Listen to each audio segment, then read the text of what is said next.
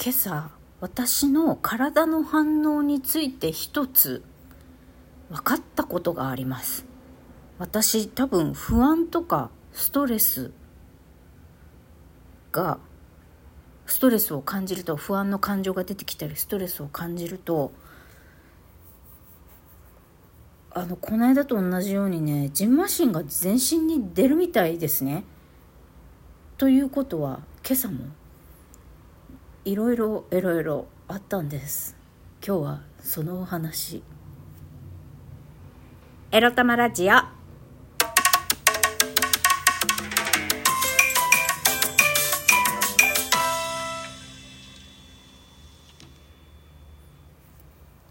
皆様おはようございます。みくりです。この番組では借金持ち独女、うつのケアをしながらニャンズたちとのんびりイチャイチャ過ごしております私めくりが沖縄から日々いろいろいろいろ思うことを配信しております。ただいま朝の8時33分、今日は今日の沖縄、私が住んでいる町の浜は8時半が満潮ということで、この収録の後にね、お散歩行ってきたいと、あ、散歩か。あ、散歩行ってきたいと思います。はい。では今日の本題に入る前にお便りをいただきましたので読ませていただきます。いつもありがとうございます。愛知さんから。みくりさん、メンソーレ。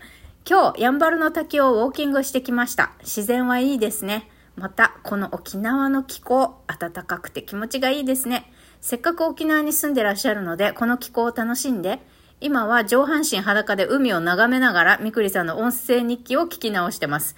みくりさん、音声日記を毎日楽しみにしてますよ。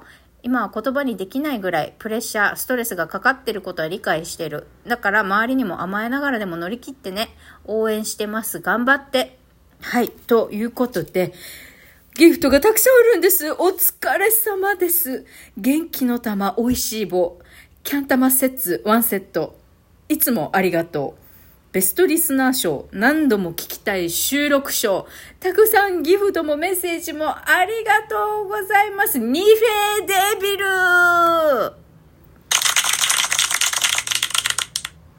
ニフェデビルっていうのはありがとう、ありがとうございますっていう意味ですね。さあ、沖縄の地について太陽の光も浴び、マイナスイオンも浴びたでしょうか？チャーガン中ですか？愛知さん。元気してますか？という意味ですね、今のは。チャーガン中ですか？チャンガ、チャーガン中ねって、横おじいとかおばが、あんた元気してるね？っていう時に使う言葉ですが、まあ私はおじいでもおばあでもなく、ないんですが。あ、いいですね。やんばるの滝のウォーキング。私も滝行ってみたい。沖縄ってやっぱり海のイメージ強いじゃないですか。で、私もちっちゃい時からやっぱり圧倒的に海が多くて、川とか滝に遊びに行ったことってそんなにないんですよね。本当に小学生の低学年ぐらいまで親が夏休みとかにね、連れてってくれたのは、だからマイナスイオンも浴びに行きたいな、滝とかも行きたいな、と私も思っておったのですよ。いいですね。あの、滝の方をウォーキングって気持ちよさそう。緑とね、水の、に囲まれて、なんか、鳥のさえずりとかもね、いろいろ聞けるんだと思います。良いですね。そう、沖縄今日も暖かく、暖かいんですよ。まちょっと今日は曇り、曇り時々晴れっていう感じなのかな。最高気温26度ってことで、ま、内地の人からしてみれば夏ですよ。しかも、上半身裸で海、もうビーチリゾートを楽しんでいる時に、私のこの、なんか地獄のような音声日記聞いてて大丈夫ですか？なんか せっかくのリリゾートタイムを邪魔してませんか？大丈夫ですか？まあね、これで愛知さんがね、あの、沖縄の自然を感じながら、あ、ここにみくりさんというトンチンカンな変な女の人の、なんか日常生活を聞きながら、このセットが楽しいんだというのであれば、全然それで、あの、いいんですけれど、まあ、とにもかくにも私のラジオを楽しんでいらっしゃることとね、そして沖縄の地に同じ土を踏んでるということですね。しばらく、あの、滞在期間は。はい。沖縄こんな感じです。愛知さん、ぜひリフレッシュしてね、あの、また、ご自身のお住まいのエリアに戻られ、あの、安全にね、戻られるといいなと思っております。そうですね、あの、前回愛知さんから、えっと、不服申し立てについて、えお世話になってる弁護士事務所に判例聞いてみたりねあまりあの相談してみるといいですよっていうお話もありました。でその日に私弁護士事務所に聞いてみたんですよね。そしたらあのもし不服申し立てをするなら一応その相談内容を聞いてみないとこれが不服申し立てをする意味のあ不服申し立てをお受けできる内容かどうか聞いてみないとわからないけどでも今自己破産申請で1件事件を請け負ってますがまた法テラスを利用して不服申し立ての代理人としてあの事件を、まあ、事件っていうかこの不服申し立ての件をお受けすることはできますよっていう回答でした。マジ？と思ってびっくりした私。あ、一件だけじゃないんですか？って言って、はい、一応内容によりますけど、お受けできるものがあれば、あの、に、まあ、2件以上っていうか、別に1件だけしか受けれないっていうことではないですよっていうお返事でしたね。びっくりしました。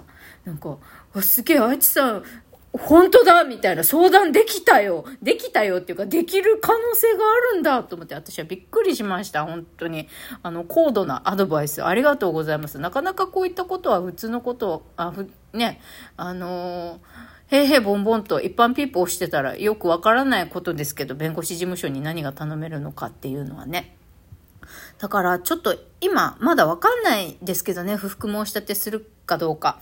うん、とりあえず来月2月までもうお金取られるっていうのはもう従おうと思って、どうせ不服申し立てしたところで意味がない役場がその回数、分割回数の要望に応えるって自治体が決めてくれない限りはどうにもならんみたいな感じらしいので、だからおとなしくお金削られてる間は引っ越ししない方がいいかなっていうのが、まあ私の見解ではあったんですけですよね。まあだけど引き続き物件は探しておこうかな、どうしようかなという感じではあります。はい。あのなんか余計な話まで私が突っ込んできちゃったけれども、愛知さん、ぜひぜひ沖縄でリフレッシュしてください。そしてたくさんの応援の言葉、ギフトありがとうございます。はい。てなわけで、ここまで来て今日の本題に入りたいと思います。サクッと話しましょう。今日のテーマはこちら猫が朝から嘔吐しまくり、ビビって私も全身ジンマシンについてお話しします。そうなんですよ。今日ね、あの、尿路結石でたびたび嘔吐するっていう症状を見せていた鉄の方ではなくって、もともとちょっと吐き癖のある、あの、俺様気質の琥珀くん、私は琥珀くんと呼んだりする時、時があるんですけど黒白の8割のね琥珀今日はアイコン画像に入れときます。自分で自分のことハンサムって言ってる琥珀くんが アニマルコミュニケーションの時にね俺はハンサムって言ってますねって 言ってたんですけどコミュニケーターの方が、まあ、確かに琥珀くんハンサムなんですよ。なかなかそのハンサムショットを私が収められないのは残念なんですがそのその吐き癖のある琥珀がですね今日朝起きて目覚めて鉄がそばにいたので、あ、今日もそばにいてくれてありがとうね、なんてなでなでしてたら、ゲボゲボゲボみたいな、ぐえーえーみたいな、すっごい勢いで吐き出して、え、何？って思ったら、まあ、そうなんですよ。まあちょっと、具体的にどんな吐砂物を吐いたのかとかそういうことは言いませんけどね。もしかしたら朝ごはん食べながら、あ、いるかな？これ聞いてる人いるかもしんないので、ちょっと差し控えさせていただきますけど、まあ多分20回ぐらい立て続けに、数、数分おきにね、立て続けにもう20回ぐらいゲゲゲゲ、あ、吐いてて、で、えー、これ何？どうしようって、なんか感染症？え、何？みたいな。琥珀も尿路結石えみたいな。いや、でも尿路結石ではないと思うんだよな。排泄はちゃんとしてて、むしろ鉄よりも排泄具合だとか、食欲もあるし全然元気に飛び回ってるし全然元気のはずなんだけどすんげえ吐いてるみたいな。で今のところご飯も食べてないしおとなしいしやっぱり吐いたことによって、うん、ちょっと元気ないのかなっていう感じはしますね。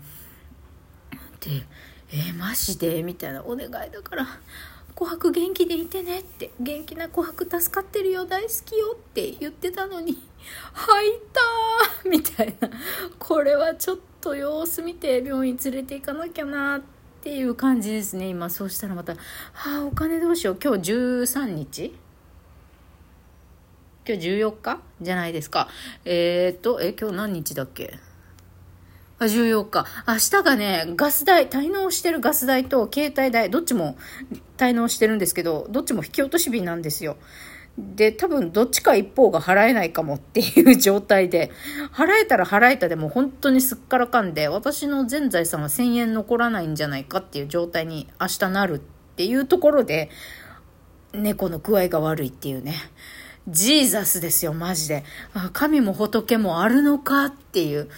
だからまたそういうお金の不安がゾーって自分の中で心と頭の中でああどうしようって絶対猫の方を優先させるべきなんだけどまた払えなくなったら特に払わなきゃいけないのはガス代よりも携帯代なんだけどどうしようってまた怖くなってそしたらさ私の腕とかあの、胸の周りとかさ、まあ、リンパ腺があるところっていうのかな。そこがなんか、か痛がよくてぼ、またボコボコジンマシンが出てきちゃって、あ、私の体が私の感情に反応してるって思ってね。